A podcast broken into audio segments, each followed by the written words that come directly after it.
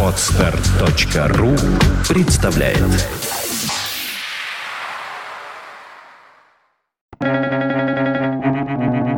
Свободное радио Компьюлента Быть мрачным и непонятным очень просто. Офигенно трудно быть добрым и ясным. Стивен Содерберг.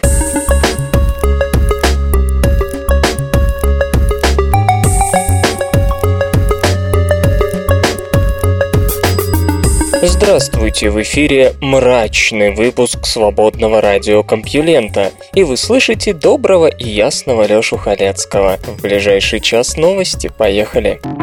Наука и техника. Марсоход Curiosity принимает и передает.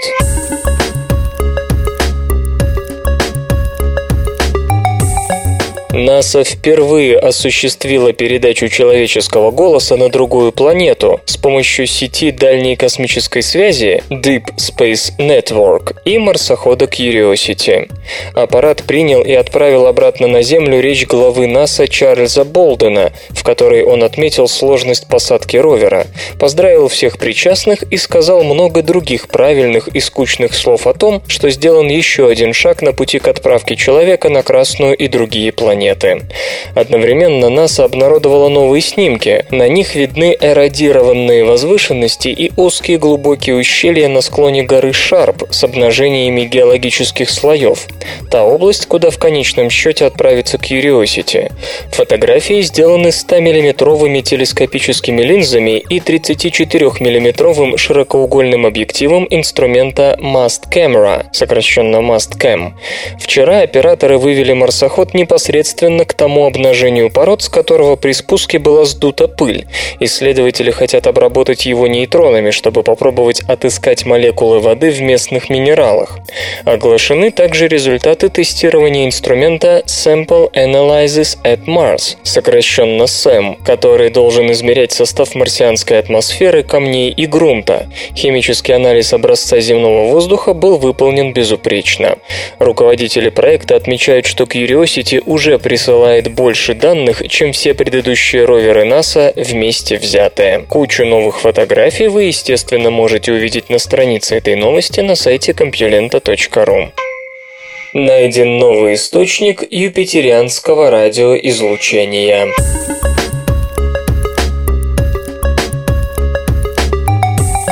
Один из проектов австрийского научного фонда намеревался изучить радиоизлучение, исходящее от Земли и Сатурна, но в его ходе совершенно случайно был зарегистрирован довольно мощный радиоисточник декаметрового диапазона, имеющий отношение к Юпитеру. Проект осуществлялся учеными из Института космических исследований в Граце, Австрия, под общим руководством профессора Хельмута Рукера. Для анализа радиоизлучения Земли и Сатурна применялись данные обсерватории солнечной динамики НАСА, а именно аппаратов стерео-А и стерео-Б. В ходе анализа исследователь Михаила Панченко обнаружил странное радиоизлучение, исходящее от Юпитера. Странным оно было потому, что имело периодичность, равную 10,07 земного часа.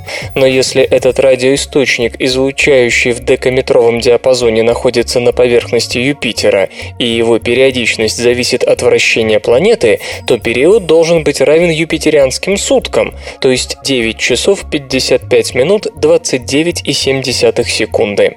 А если источник располагается не на Юпитере, а рядом с ним, это возможно. Среди уже известных радиоисточников юпитерианского направления спутник Ио, периодичность 42,46 часа.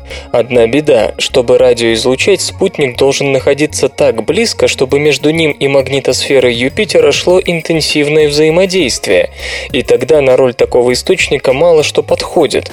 Тот же Ио имеет значительно более длинный период обращения. Тогда исследователи попробовали оценить, на каком удалении следует быть новооткрытому радиоизлучателю, чтобы иметь периодичность, чуть превышающую 10 часов. Выяснилось, что относительно поверхности Юпитера, а понятие «поверхность» в рассматриваемом случае, конечно, умозрительно, он должен находиться на удалении в полтора процента от радиуса этой планеты. Дальнейший анализ позволил сделать вывод о том, что радиоисточник вращается вместе с Юпитером. Мы подозреваем, что он находится поблизости от тороидального региона, заполненного плазмой и подпитываемого Луной Юпитера Ио, замечает доктор Панченко. Напомню, подпитка этого региона вулканическим материалом, выбрасываемым Ио, действительно носит регулярный характер, и там наличествует существенное количество материи, способное взаимодействовать с магнитным полем Юпитера. Словом, никакие это не юпитерианцы со своим спутником 1. Обидно. Правда, конкретный механизм такого взаимодействия остается весьма неясным. Скажем, у Земли таких радиоисточников нет, равно как и у большинства известных планет Солнечной системы. Новая антенна передает данные по Wi-Fi в 200 раз быстрее.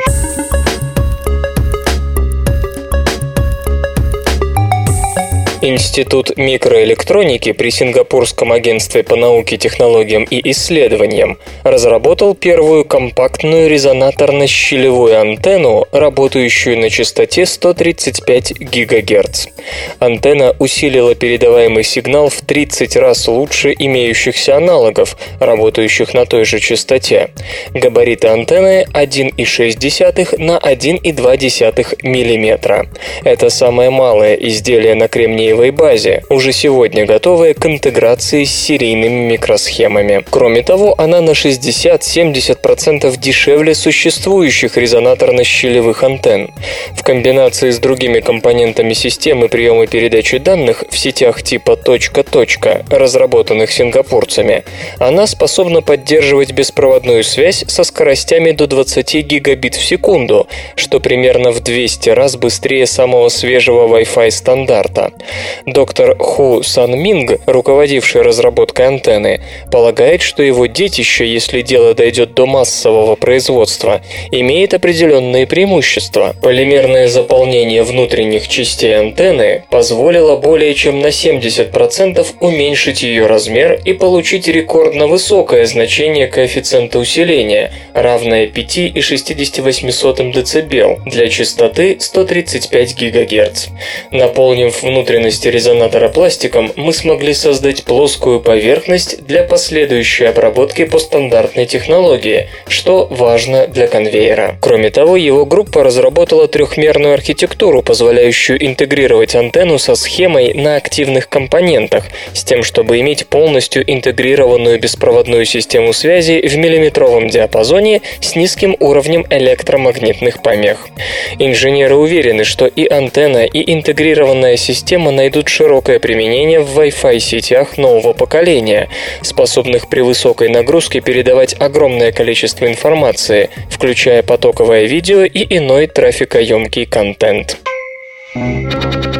Железо и гаджеты. Intel готовит процессоры Atom с четырьмя ядрами.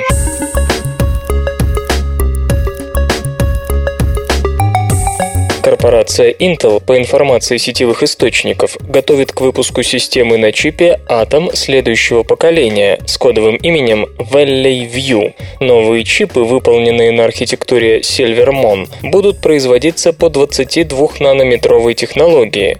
Intel, как сообщается, выпустит 4 варианта Valley View для устройств различных типов, в том числе десктопов и мобильных компьютеров. Процессоры получат одно, два или четыре вычислительных ядра. Их тактовая частота составит от 1,2 до 2,4 ГГц. Конструкция Valley View предусматривает наличие улучшенного графического контроллера и 512 килобайт кэш-памяти второго уровня в расчете на ядро.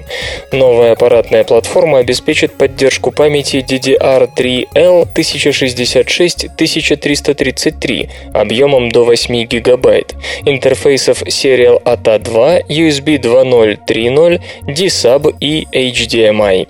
Valley View устройства смогут справляться с воспроизведением видео высокой четкости в формате 1080p со скоростью до 60 кадров в секунду. На рынке процессоры, как ожидается, появятся во второй половине 2013 года. Own Phone – мобильный телефон для детей и пожилых.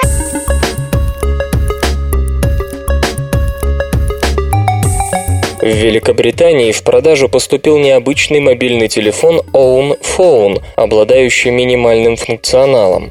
У новинки нет ни дисплея, ни традиционной буквенно-цифровой клавиатуры, не говоря уже о камере, адаптерах беспроводной связи и GPS-приемнике. Отсутствует даже возможность работы с SMS и списком контактов.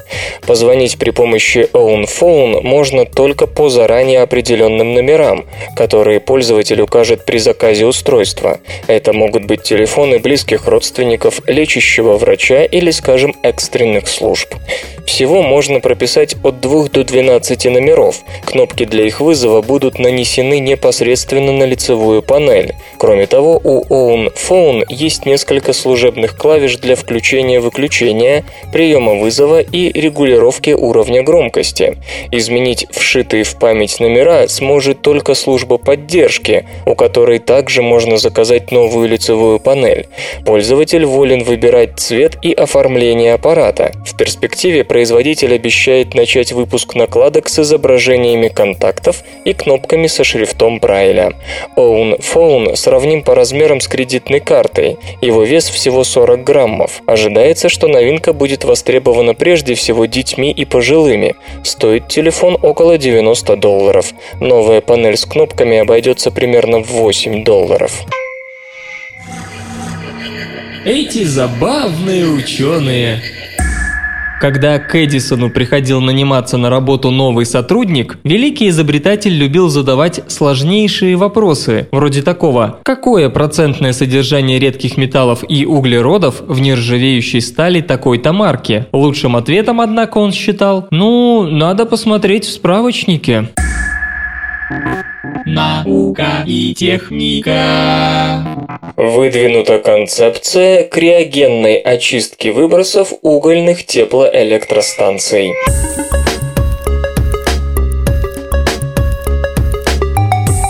Долгое время угольные электростанции оставались самыми дешевыми электростанциями в США, но и самыми экологически грязными. Но грязь эту, по мнению Рассела Доннелли из Университета штата Орегон, можно преодолеть, правда, не бесплатно. В 2011-м 42% электроэнергии в США было произведено на угольных электростанциях, что в полтора раза превышает среднемировые удельные показатели. К примеру, соответственно, соответствующая ежегодно звездно-полосатая выработка вдвое превосходит общую выработку электроэнергии в нашей стране, хотя доля угля в энергетике штатов снижается. В 1997 году она составляла 53%, а в 2012 из-за сильного падения газовых цен будет в районе 36%.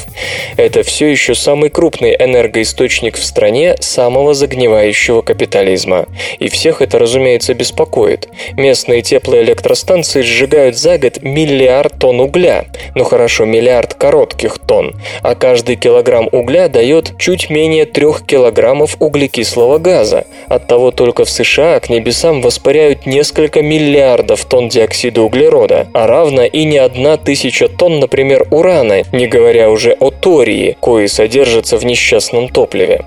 Впрочем, интересующиеся и сами знают, что такое лондонский смог 1900 1952 года, убивший 12 тысяч человек за 4 дня. Да-да, он был вызван в основном сжиганием угля.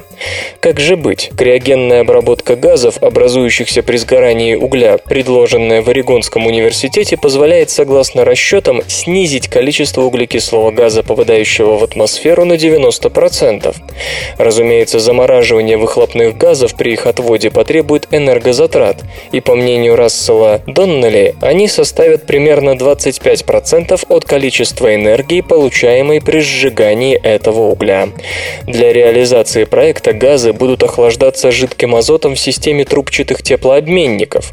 При этом сжиженный углекислый газ отделяется от диоксида серы и по трубопроводам уже в газообразном виде удаляется с предприятия.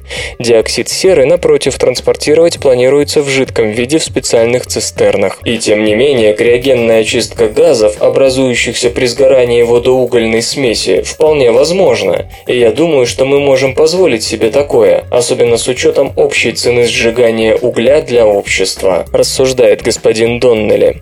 По мнению ученого, ссылающегося на целый ряд исследований в области здравоохранения, потери от воздействия продуктов сгорания угля на здоровье американцев оценивается от 150 до 380 миллиардов долларов в год, а количество преждевременных смертей от 18 тысяч до 46 тысяч в год. И это не говоря о прочих бонусах, таких как приступы астмы и оценочно 2 миллиона человека дней, проведенных на больничном.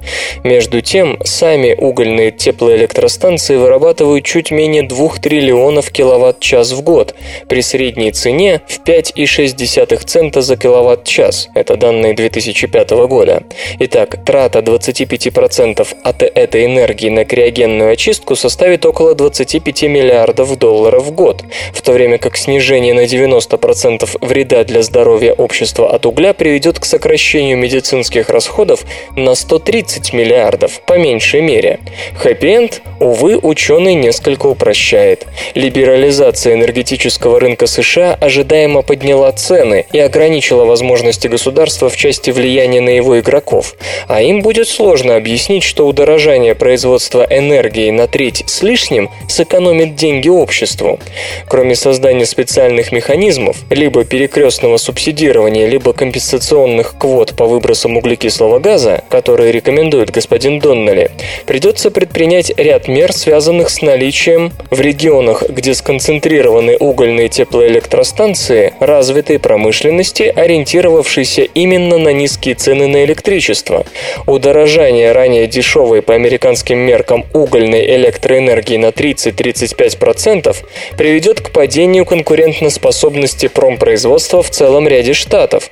Вот почему так трудно представить, как с этим можно бороться, учитывая идеологию экономической политики этого государства. Прозрачная бумага станет новой подложкой для OLED-устройств.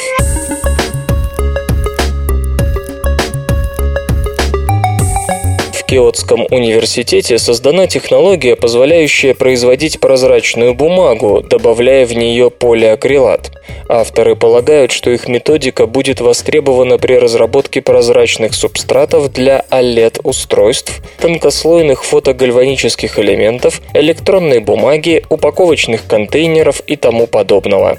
Нановолокна, составляющие целлюлозную массу, имеют ширину около 10-20 нанометров и длину до 1 микрометра и более. Они в 7-8 раз прочнее стали, но при этом чрезвычайно легки. Характеристическая плотность всего 1,5 грамма на кубический сантиметр.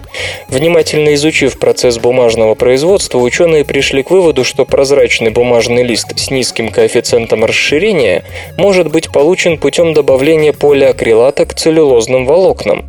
В результате акриловая смола смогла воспрепятствовать слипанию целлюлозных нановолокон при высушивании бумажной массы, что привело к образованию прозрачного продукта, состоявшего из пропитанных акриловой смолой волокон. Получившиеся прозрачные бумажные листы имели толщину в 100 микрометров, прозрачность 87,9%, а их коэффициент линейного термического расширения был равен 8,3 миллионам долей на Кельвин в температурном интервале от 25 до 150 градусов по Цельсию, что в три раза лучше коэффициента термического расширения полиэтилен терефталата, самого популярного органического прозрачного субстрата, и близко к стеклу. Пропитка целлюлозных волокон акриловой смолой отчетливо проявилась в величине показателя преломления, который оказался равным 1,57. Показатель преломления акриловых полимеров лежит в интервале от 1,52 до 1,6. Это, кстати, накладывает известные ограничения на использование субстрата в реальных приложениях, так как показатель преломления других прозрачных составляющих должен приближаться к 1,57 во избежании параллакса. Так, например, электронную бумагу из списка можно смело вычеркнуть. Но у нового материала есть еще одно достоинство. Целлюлозные волокна не позволяют акриловой смоле расширяться при увеличении температуры вплоть до 90 градусов по Цельсию, что гарантирует неизменность величины коэффициента преломления в этом интервале температур. Каннабис отупляет.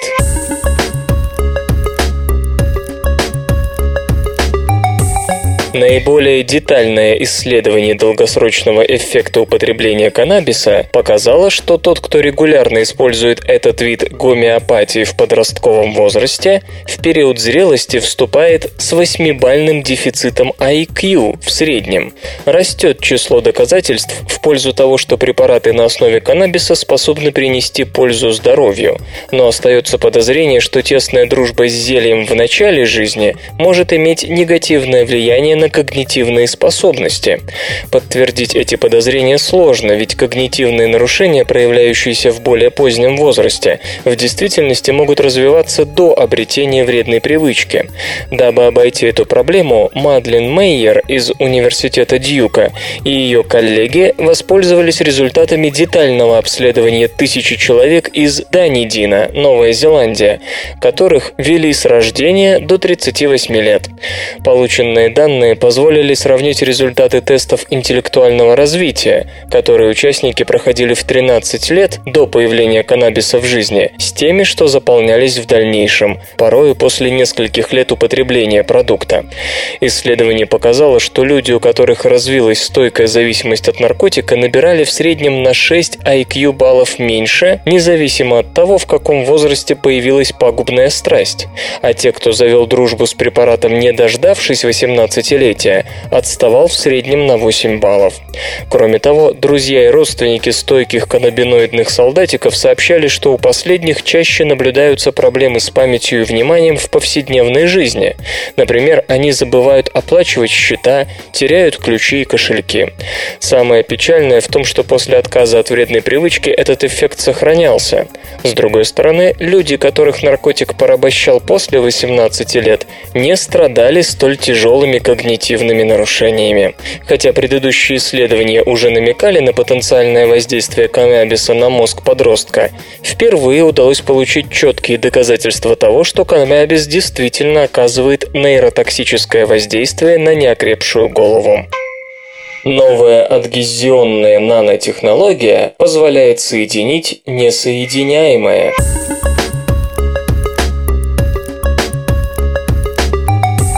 Никогда не пробовали красить поверх силиконового покрытия? Если нет, то спешу доложить, что через пару часов краска сама отвалится. Силикон – яркий представитель класса полимеров с очень низкой поверхностной энергией, практически нулевая полярность поверхности, результатом чего является экстремально низкая адгезионная способность таких материалов, то бишь нулевая липкость.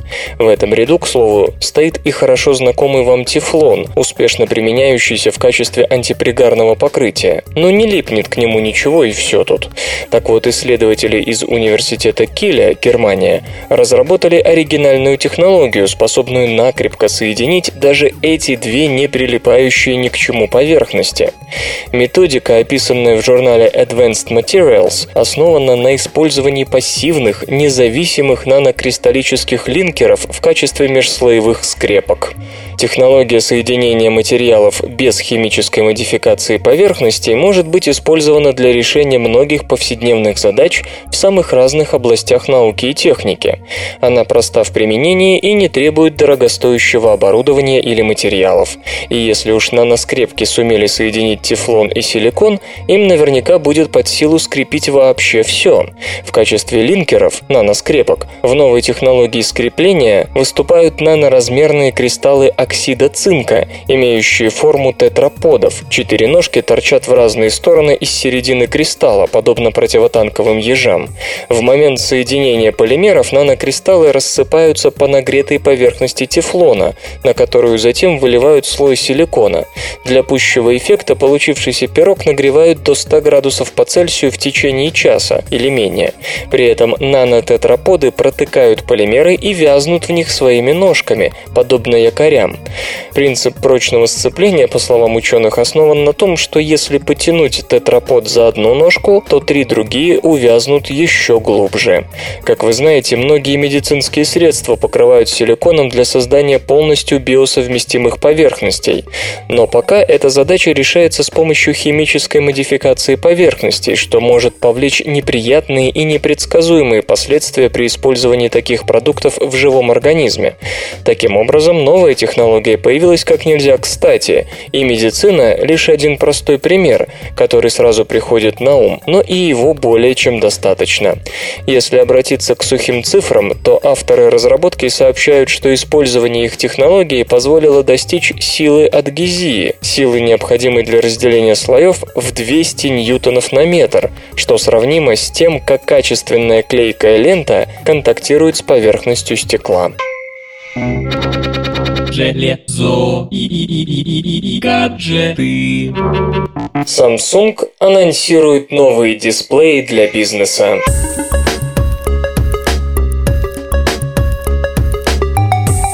Компания Samsung покажет на выставке IFA 2012, открывающейся 31 августа в Берлине, дисплеи UD22B и NL22B, рассчитанные для бизнес-использования. Панель UD22B имеет квадратную форму, соотношение ее сторон 1 к 1. Диагональ составляет 21,6 дюйма, ширина рамки 5,5 мм. Экран предназначен для построения массивных видеостен. Как утверждает производитель, в системе может быть объединено до 100 панелей UD22B. К достоинствам новинки Samsung относит пониженное энергопотребление и возможность автоматической подстройки яркости в зависимости от окружающих условий. Второй дисплей NL22B обладает прозрачностью, что позволяет видеть объекты, находящиеся позади панели. Диагональ составляет 22 дюйма, коэффициент прозрачности 15%. 10%. Экран будет предлагаться в модификации для монтажа на стену и в виде системы «все в одном» со встроенным компьютером и динамиками. Информации об ориентировочной цене экранов на данный момент нет. LG представила флагманский смартфон Optimus G.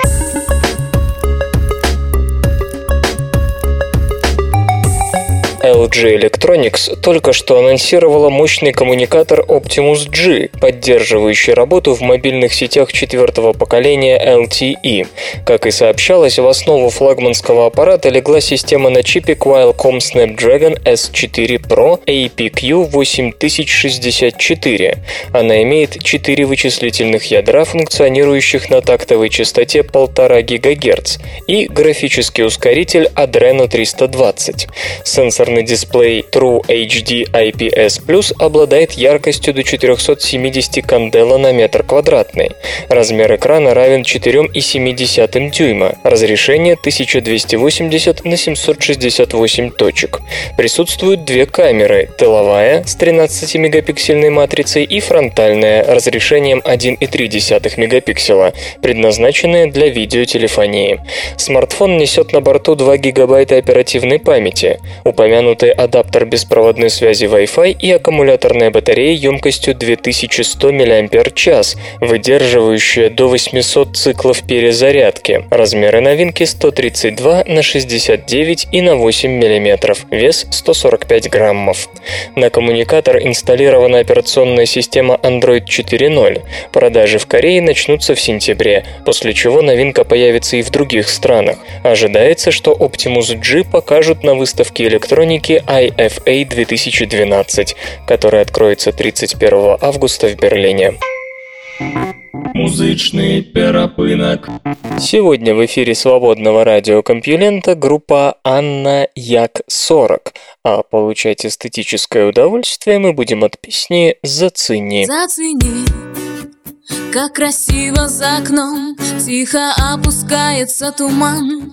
На мой дом, может быть, не так как видим мы во сне, но от того интереснее вдвойне. И ты, наверное, видишь эти же звезды Ты, наверное, смотришь в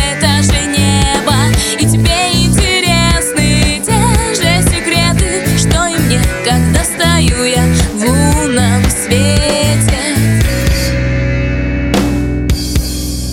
Замер мир. Время стало невластно. Береза в окне моем качается часто.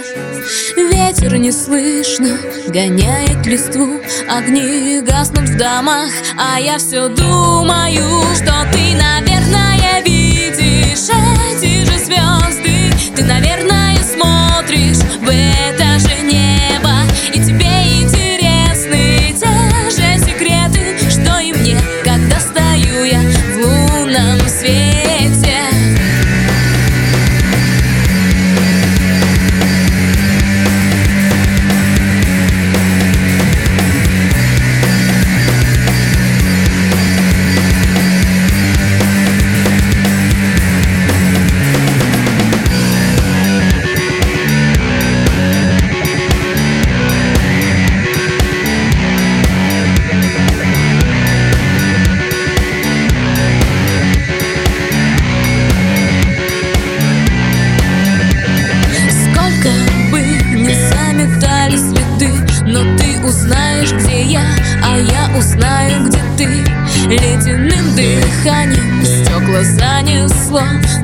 этот миг не отнимет у меня никто. Ведь ты, наверное, видишь эти же звезды. Ты, наверное, смотришь в это же небо.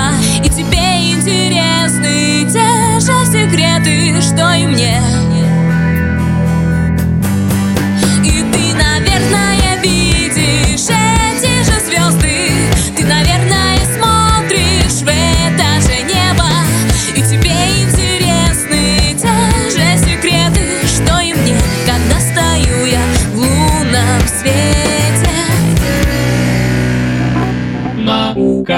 техника. Представлен микромотор, работающий на воде.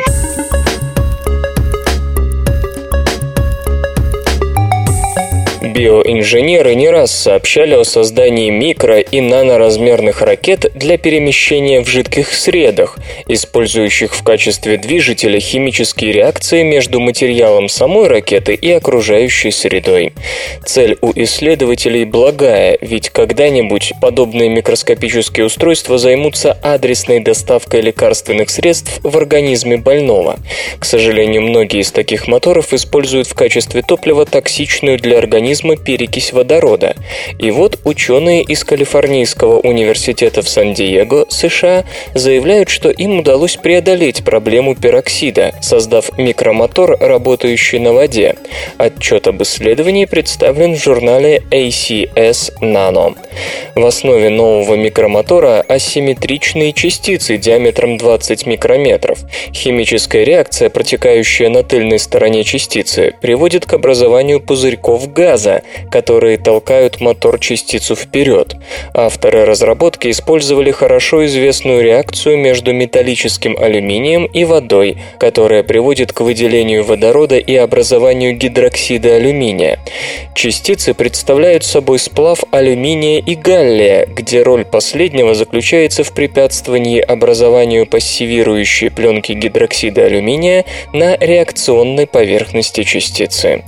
Микрочастицы из сплава галлия и алюминия покрывались с одной стороны титановой пленкой, которая делала ее химически инертной, в то время как оборотная сторона сохраняла высокую реакционную способность по отношению к воде. Проведя несколько тестовых заездов, исследователи обнаружили, что двигаясь в воде, их микрочастицы способны развивать скорость до 3 мм в секунду. В более вязких средах, таких как сыворотка крови, клеточный бульон и соленый водный раствор, скорость была заметно ниже. Впрочем, до реального применения еще далеко. Частицы живут всего около минуты в простой воде и до 5 минут в соленом растворе, после чего полностью растворяются. Кроме того, не будет лишним заметить, что при растворении они выделяют значительное количество алюминия и галлия, которые вполне могут оказаться для клеток токсичнее перекиси водорода. Как меняется форма наночастицы в процессе роста?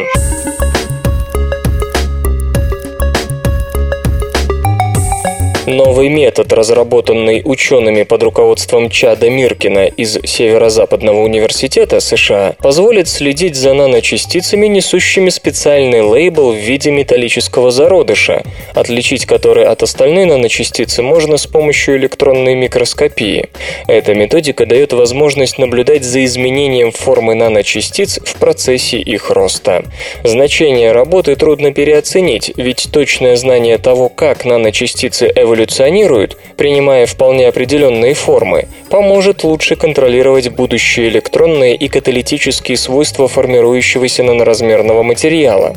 Достигнутый результат напоминает то, что давно используется в химической науке, где изотопные и флуоресцентные метки помогают в понимании протекающих процессов, в то время как наночастицы чаще всего являются продуктом процессов, которые происходят в своеобразных черных ящиках. Вот именно этот мрак неизвестности и взялись развеять ученые под руководством профессора Миркина. В качестве затравки они использовали золотые кристаллические зерна, зародыши, на которых затем были выращены наночастицы самых разных форм – октаэдрические, тетраэдрические, даже в форме икосаэдра. Частицы росли в растворе нитрата серебра при облучении системы светом с длиной волны 550 нанометров. Свет катализировал распад соли серебра, что вело к осаждению соответствующего металла на поверхность золотых зародышей. А поскольку золото и серебро по-разному рассеивают электроны, ученым не составило труда различить эти элементы с помощью электронной микроскопии. Зародыши были хорошо видны внутри серебряной матрицы, ясно давая понять, где именно начался рост наночастицы. Затем исследователи решили выяснить, как и насколько наночастицы сложных пространственных конфигураций зависят от исходной формы золотого зародыша. Так, в одном из экспериментов октаэдрические частицы выросли на кубическом золотом зерне, а в другом октаэдрические зародыши привели к образованию тетраэдрических частиц. Все это позволило предположить, что в целом процесс роста наночастиц начинается с одного единственного золотого зародыша, проходит через большое количество промежуточных форм и заканчивается образованием икосаэдра, самой сложной из синтезированных конфигураций. Теперь авторы работы пытаются распространить частный случай системы золота и серебра на другие возможные материалы. Опробован новый метод высокоскоростной конфокальной микроскопии.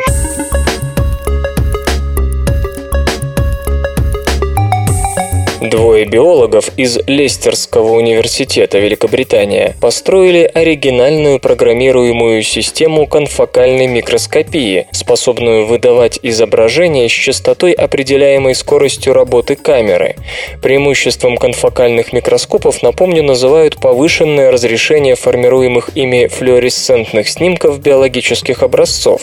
В традиционной микроскопии качество изображений снижается из-за того, что флуоресценция, излучаемая излучаемое слоями, расположенными выше и ниже фокусной плоскости, регистрируется вместе с основным сигналом, а в конфокальном варианте методики нежелательную флуоресценцию отсекает специальная диафрагма с малым отверстием. Фотографию всего образца обычно получают путем сканирования, перемещения лазерного источника, возбуждающего флуоресценцию, от точки к точке и сбора света, проходящего сквозь отверстие. Несложно догадаться, что постепенное Тотальное сканирование ограничивает скорость работы микроскопа, лишая ученых возможности наблюдать за скоротечными клеточными процессами. Чтобы ослабить это ограничение, вместо одиночного отверстия используются щелевые диафрагмы, несколько ухудшающие разрешение, или целые массивы отверстий детекторов. В последнем случае массив часто размещают на быстро вращающемся диске Нипкова, при установке которого весь образец можно облучать практически мгновенно. Хотя применение диска Нипкова не отражается на качестве снимков, такая модификация конфокального микроскопа требует мощных лазеров. При высокой мощности можно не обращать внимания на то, что большая часть излучения, падающего на диск, не достигает образца. Кроме того, модификация плохо поддается регулировке. Диаметры отверстий и расстояние между ними фиксированы и подбираются для какой-то конкретной числовой апертуры линзы объектива. Если экспериментатор захочет что-то поменять, ему обязательно придется придется извлекать диск и вставлять другой, а потом заново настраивать всю систему. Постепенно в область конфокальной микроскопии проникают новые технологии. На смену вращающимся дискам Нипкова, к примеру, приходят их твердотельные неподвижные аналоги – цифровые микрозеркальные устройства – DMD, традиционно используемые в DLP-проекторах. Эти устройства представляют собой массивы крошечных зеркал, которые соответствуют пикселам в проецируемом изображении и, отклоняясь в ту или другую сторону, управляют прохождением света. В флуоресцентной микроскопии они могут играть и роль пространственного модулятора света, задающего схему облучения образца, и, в конфокальном случае, роль массива отверстий, фильтрующих возвращаемый образцом сигнал с изменяемым диаметром и схемой расстановки.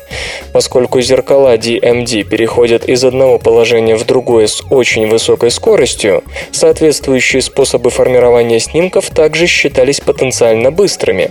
Намереваясь оценить их возможности, британцы изготовили новую версию микроскопа на основе DMD с разрешением 1024 на 768 и провели серию экспериментов с различными источниками света – лазером на ионах аргона, ртутной лампой, светодиодами. Излучение, испускаемое образцами, при этом передавалось на ПЗС-камеру с электронным умножением не через систему линз, а посредством вогнутых, выпуклых и плоских зеркал, что увеличило эффективность сбора света и обеспечило совпадение снимков, получаемых на разных длинах волн. Как показали измерения, новый конфокальный микроскоп делает более 30 снимков высокого разрешения в секунду, а в отдельных случаях, при наблюдении ярких образцов, на формирование одного изображения уходит лишь 10 миллисекунд.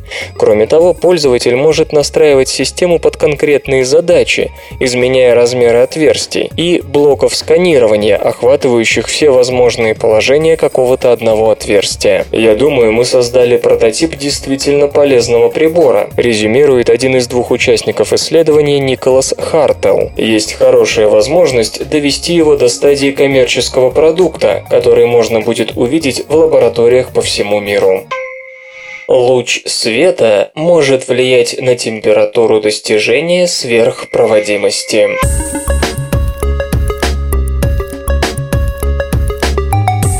Профессор Йорам Даган из Тель-Авивского университета обнаружил, что если покрыть высокотемпературный сверхпроводник на основе меди слоем органического вещества, а затем облучать его светом, то можно добиться легкого изменения температуры. При этом материал начинает быть сверхпроводящим. Хотя колебание не слишком велико, по мнению ученого, оно способно найти применение, к примеру, при создании принципиально нового вида компьютерной памяти. Сейчас для изменения температуры наступления сверхпроводимости применяются по сути химические механизмы – допирование, удаление или добавление ионов. А вот господин Даган, как видим, пошел по другому пути и выиграл. Исследователи покрывали сверхпроводящий материал толщиной 50 нанометров слоем органики в одну молекулу. После этого органическое вещество на поверхности сверхпроводника облучалось видимым светом и ультрафиолетом. Ученые последовательно испытали три вида органических покрытий. Для второго тестового материала ультрафиолетовое облучение вызвало повышение критической температуры, при котором наступала сверхпроводимость, в то время как видимый свет напротив снижал температуру перехода. Третий вид органических молекул поднимал температуру перехода в состоянии сверхпроводника при включенном свете и уменьшал ее при его выключении. Теоретический базис наблюдавших наблюдавшихся явлений не вполне понятен, что, вероятно, не должно удивлять, если вспомнить об общей неясности механизма высокотемпературной сверхпроводимости. Но некоторые мысли у физиков все же есть. На их взгляд, механизм сходен с допированием графеновыми слоями. После светового воздействия органические молекулы передают избыточные электроны близлежащим слоям сверхпроводника, что позволяет несколько повысить критическую температуру. Впрочем, пока полученный эффект не очень значим. Колебания в одну сторону для критической температуры не превысили 1 Кельвина. И тем не менее, по словам ученых, вновь обнаруженный механизм влияния на свойства сверхпроводника можно использовать для создания принципиально нового вида энергонезависимой памяти, которая не будет нагреваться во время работы. Биз-биз-бизнес. IBM заплатит миллиард триста миллионов долларов за компанию Kenexa.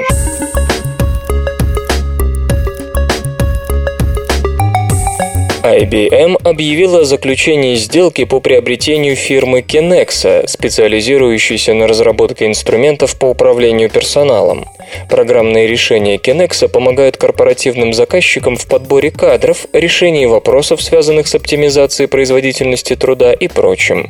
У компании около 9 тысяч клиентов в различных бизнес-отраслях, включая фармацевтику, финансовые сервисы, розничную торговлю и прочее.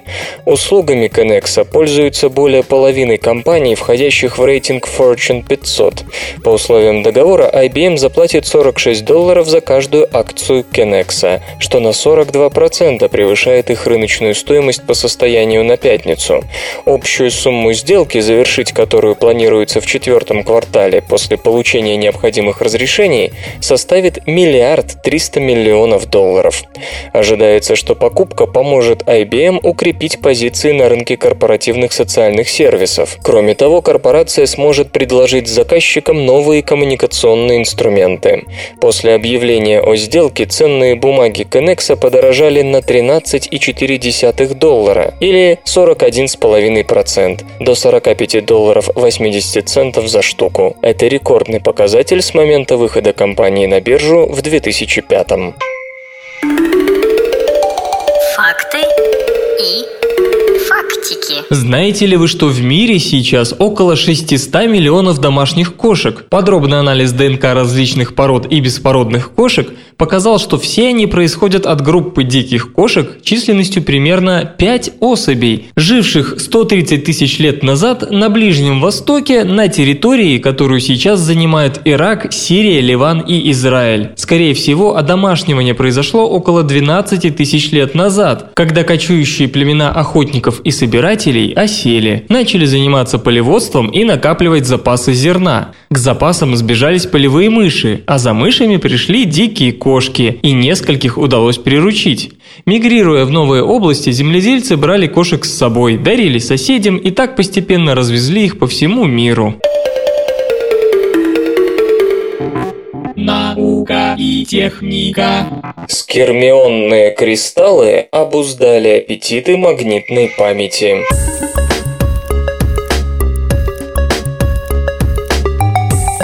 Специалисты из Института физико-химических исследований РИКЕН и Национального института материаловедения, оба Япония, создали скермионный кристалл, в котором спин электрона выстроен в вихревой форме. Эффект был достигнут в гелемагнитном микроустройстве. В результате удалось добиться переключения положения кристалла при крайне малом энергопотреблении. На базе такого рода материалов, полагают ученые, возможно создание высокоскоростной памяти со сверхмалым энергопотреблением. Магнитная память, основанная на изменении направления спины электрона, действительно может быть исключительно быстрой. Однако сейчас, чтобы сдвинуть доменные стенки в такой памяти, основа операции записи, нужно прикладывать токи, по крайней мере, в 10 в седьмой степени ампер на сантиметр квадратный. Хотя температура работы новой скермионной памяти пока составляет от минус 23 до минус 3 градусов по Цельсию, магнитное поле, которое на этот раз понадобилось исследователям для сдвигания доменной стенки в железо-германиевом кристалле, составило всего 150 миллитесла.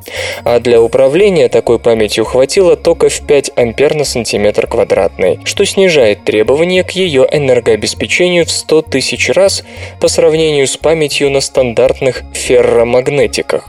Кроме того, в отличие от ранее применявшихся другими группами магний-кремниевых кристаллов, железо-германиевые образцы сохраняли работоспособность при относительно высоких температурах. Но не все так просто. Для того, чтобы гелемагнитные скермионные кристаллы могли эффективно работать при комнатных температурах, их, как говорят ученые, требуется доработать. И все же гелемагнитные структуры представляются им намного более подходящими для создания сверхбыстрой компьютерной памяти, чем другие типы магнитных материалов. Нанотехнологии обеспечат безопасную и эффективную трансфекцию генов.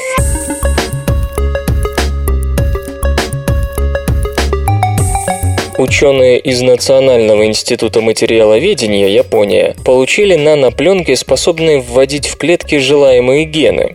Кроме того, показана безопасность и эффективность нового наноматериала в качестве субстрата для осуществления обратимой трансфекции генов. Введение в клетку посторонних генов можно проводить в жидкой среде, растворный метод, или на поверхности твердого субстрата, метод твердофазной трансфекции генов. В последнем случае молекулы ДНК закрепляются на твердой поверхности, а затем сверху наносятся клетки. Темой же нынешнего исследования было обнаружение новых твердых субстратов, подходящих для проведения обратимой трансфекции. Метод твердофазной трансфекции генов притягивает к себе особое внимание благодаря куда более высокой эффективности переноса ДНК по сравнению с растворным способом.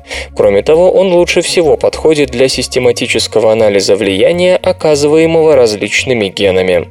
Но не все так радужно. До сего дня в качестве ускорителя твердофазной трансфекции генов использовался фибронектин, внеклеточная матрица, являющаяся белковым продуктом животного происхождения. Она необходима для предварительного закрепления передаваемых в клетке молекул ДНК на поверхности твердого субстрата. Однако применение животных белков в ситуации, когда переносящие ген клетки возвращаются в организм человека, считается потенциально опасным, поэтому есть насущная необходимость в поиске таких субстратов, которые не ассоциировались бы с возможными биомедицинскими рисками. С помощью травления кремниевой подложки натрий-бор-гидридом японские ученые получили наноразмерные пленки, представляющие собой огромное количество торчащих вертикально вверх стеночек на кремниевой основе. После окончания травления нанопленки обрабатывались аминопропил-3-этоксилоксаном для закрепления на поверхности кремниевых наностенок аминных функциональных групп, необходимых для взаимодействия с наносимыми на них молекулами ДНК. Как оказалось, подобное закрепление молекул на поверхности наноструктурированного кремния позволяет проводить трансфекцию генов с невиданной эффективностью.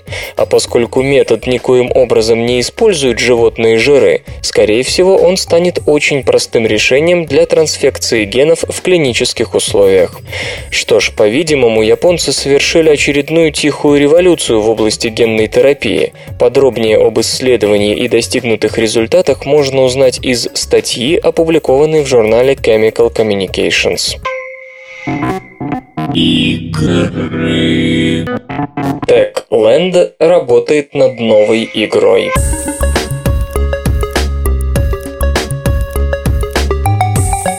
Студия Techland анонсировала новую игру, которая создается на движке зомби-шутера Dead Island. А началось все с обычной пользовательской модификации. Мод, созданный одним из программистов компании, позволял с помощью магии замораживать зомби, а затем рубить их на куски. Но мини-поделка так понравилась боссам Techland, что ее автор, некто Мартин Зигадло, получил собственную девелоперскую команду и задание создать игру на движке Dead Dead Island. Новинка проходит под рабочим названием Project Hell. Это не шутер, а слэшер, создаваемый в стилистике темного фэнтези. Только не ждите фей и единорогов, предупреждают авторы, которые предпочитают прорубаться через орды неупокоенных миньонов, чтобы в конце сойтись в кровавой схватке с их могучими повелителями. Игра будет подаваться от первого лица. В списке платформ только персональный компьютер. Ну а больше всего, по крайней мере из описания, проект напоминает давнишний экшен Dark Messiah of Might and Magic. Свободное радио Компьюлента.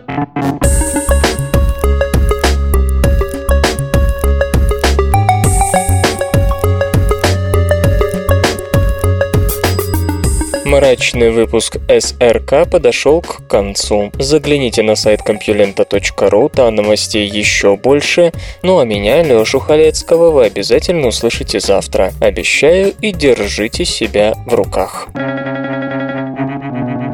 Свободное радио Компьюлента. Скачать другие выпуски подкаста вы можете на podster.ru